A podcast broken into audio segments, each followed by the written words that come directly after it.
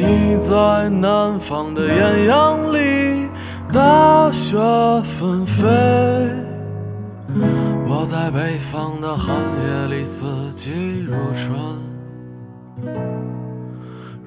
晚上好，欢迎收听向北。如果你也有好的故事和文章想要分享给大家，可以加我的微信“北泰主播”的全拼，等你哦。今天分享的文章叫做《女孩子要去大城市闯一闯》，作者夏苏沫。辞职离开北京，我在西二旗等车的时候，前面一位姑娘上车时被踩了脚，上车后便缩在扶手旁沉默，眼底盛着些许委屈，一脸的局促不安。表情举止冒出的忐忑和紧张，暴露在拥挤的人群里，却无人问津。我站在旁边，看着姑娘全程沉默，右手握着左臂，直到下车，猜想，这姑娘定然是初来乍到，没有来的，沉闷的心情突然轻松很多。在这个最好也最坏的时代，总有年轻人没有技巧。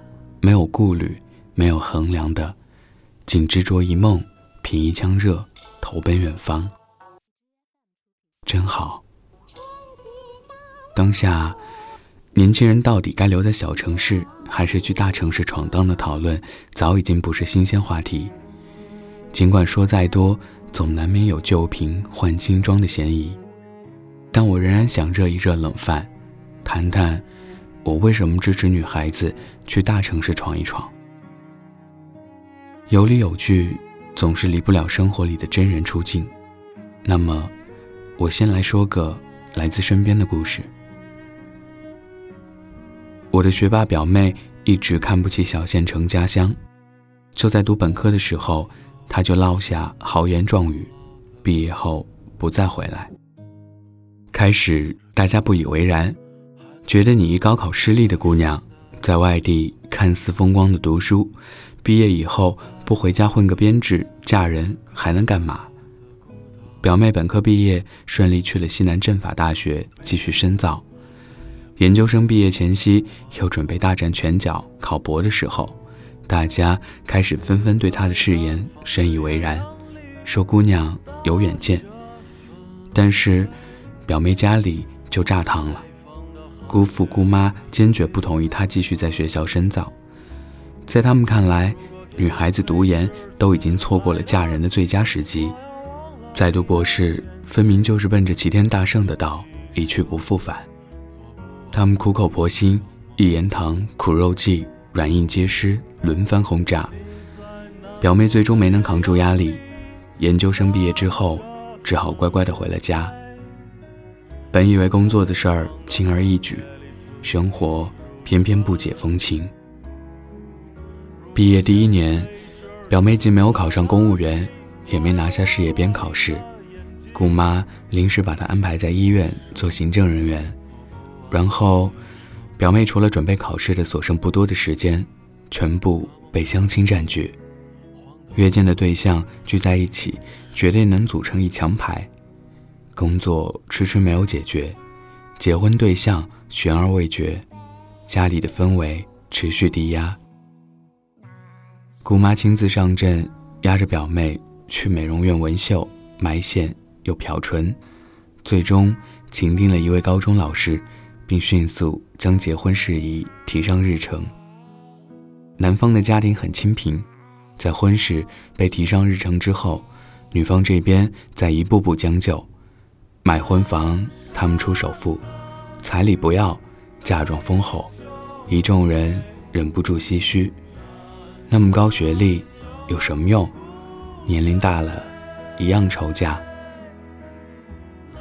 所幸生活有无限可能，事情一路峰回路转。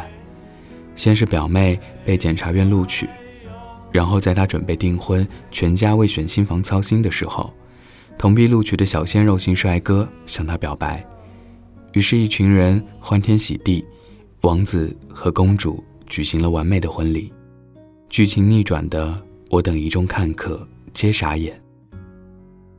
你以为王子和公主从此以后幸福生活就是结局吗？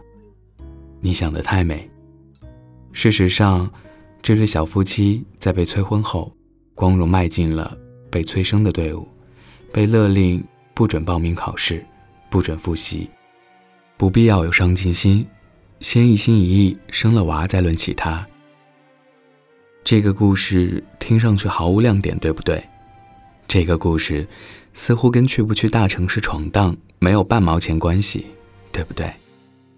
对。这位姑娘，她身上发生的一切好与坏，都是自己选择而结的果，跟我们没有任何关系。可是，故事本身却值得我们好好思考一番。我们读了那么多书。听了那么多道理，为什么还有那么多姑娘走进了将就自己、成全别人的怪圈？有多少姑娘心底也曾安放着笔直的誓言，却为了父母殷切期盼、因孝而顺的退让，为了得到周围人的一句认可而盲目低头，把自己纯纯欢喜的东西藏进心底，装在口袋里，直至岁月将其风化吹散。